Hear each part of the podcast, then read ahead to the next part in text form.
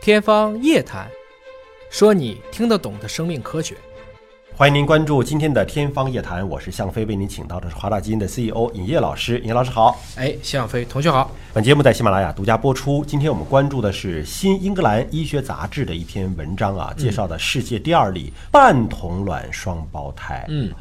什么叫半同卵双胞胎呢？我们知道这个双胞胎有两个精子、两个卵子，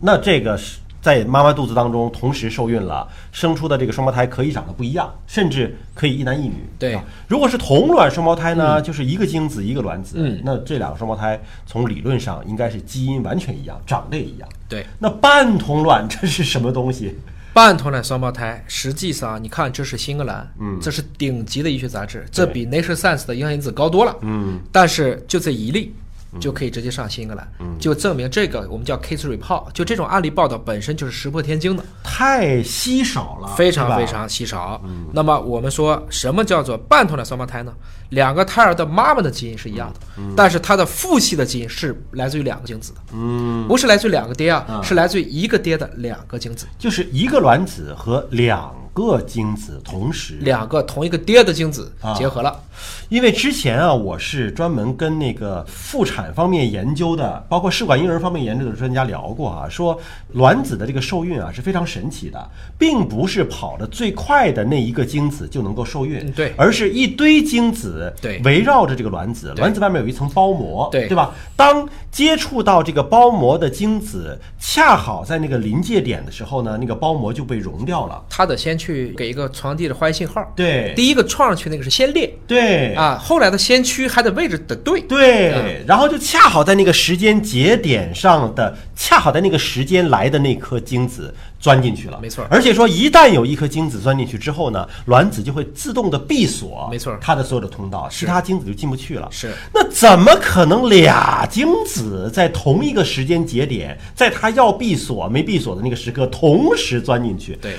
这个几率太低了吧？生命科学唯一不例外的就是例外是吧？是这样子。就是这个可能性太低了。但是因为我们每年地球上有超过九千万个新生儿会发生，嗯，你在这个概率下，你其实什么情况其实都可能有。嗯我相信这一定不是人类的第一例，它只是被发现的和证实的第一例。嗯那在这种半同卵双胞胎当中呢，两个胎儿都是有相同的母系基嗯因，可是呢，它的两个精子是不一样的，对，对吧？没错就说呃，在进行这叫什么分裂？有丝分裂还是叫减数分裂？减数分裂是指我们从体细胞变成配子，嗯，现在这个过程中就是配子又变成核子，对精卵结合变成核子，所以它是一个卵子和两个精子同时受精，但是父亲的这两个精子是通过减数分裂分出来的，没错。那是呃，父亲的这个基因来自于爷爷和奶奶嘛，没错儿，但是这两个精子里边所配有的爷爷奶奶的这个基因的嗯呃比这例可是完全不一样的。男性一次几千万个精子，嗯，没有任何两个精子基因是一样的，都不同的这就是变异，对的，啊，所以这俩精子是肯定不一样。肯定不一样。呃，那这俩孩子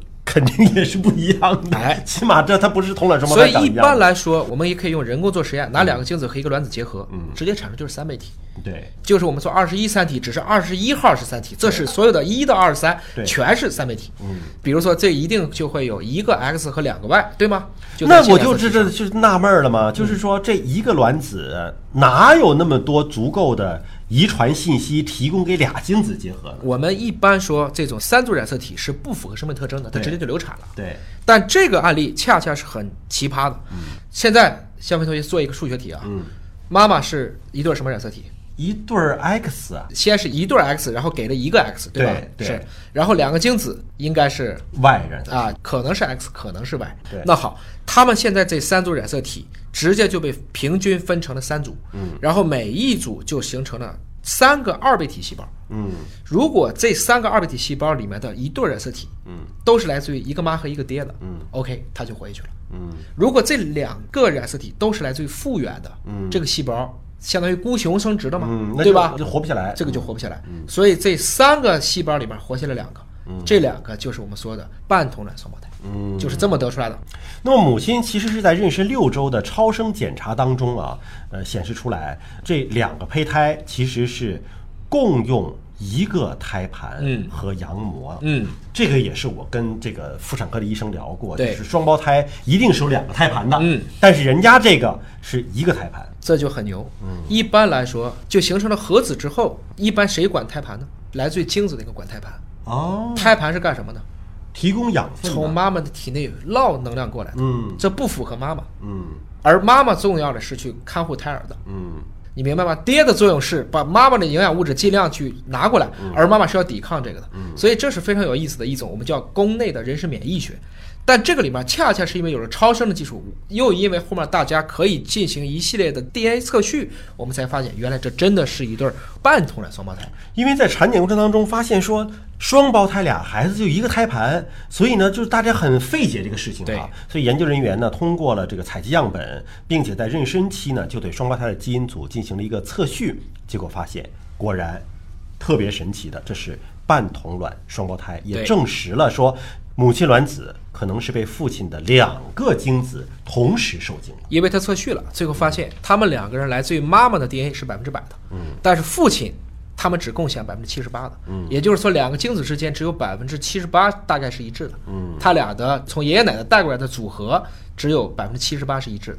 因为啊，这个双胞胎当中两个精子 DNA 的这种奇怪的组合，医生们其实一直担心说会不会有一些生殖器官的恶性肿瘤之类的啊。嗯那么结果发现呢，这个女孩的卵巢发生了一些不适的变化，嗯，呃，所以不幸的就是她不得不切除了卵巢。而这名男孩的睾丸呢，仍然在继续接受着超声的检测。除此之外，这一对双胞胎都是很漂亮、很健康的，还是对一男一女。对啊，所以这个也就是生命之大无奇不有。虽然在零七年，这种半同卵双胞胎就在美国被首次报道，当时是因为婴儿时期他的生殖系统发育异常，引起了医生的一个注意。当时也发现呢，男孩和女孩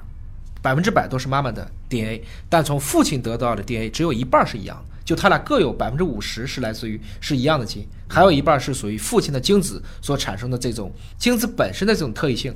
不过确实呢是非常罕见的一个现象，就是目前研究人员在全球的这个数据库当中呢，除了我们说的那两个例子之外，还没有找到其他的这种半同卵双胞胎的案例啊，可以说是相当罕见。这也是为什么说只是一个案例的分析就可以登上英国顶级的这个《新英格兰医学杂志》的原因了啊。整个生殖的过程是个很复杂的一个过程。其实我们从人类角度上理解的这些问题，还都是比较简单的。如果你知道了其他的物种、一些动物、一些植物那些匪夷所思的生殖技能，你会觉得人类这点事儿其实不算什么。好，感谢尹老师的分析和解读，下期节目时间我们再会。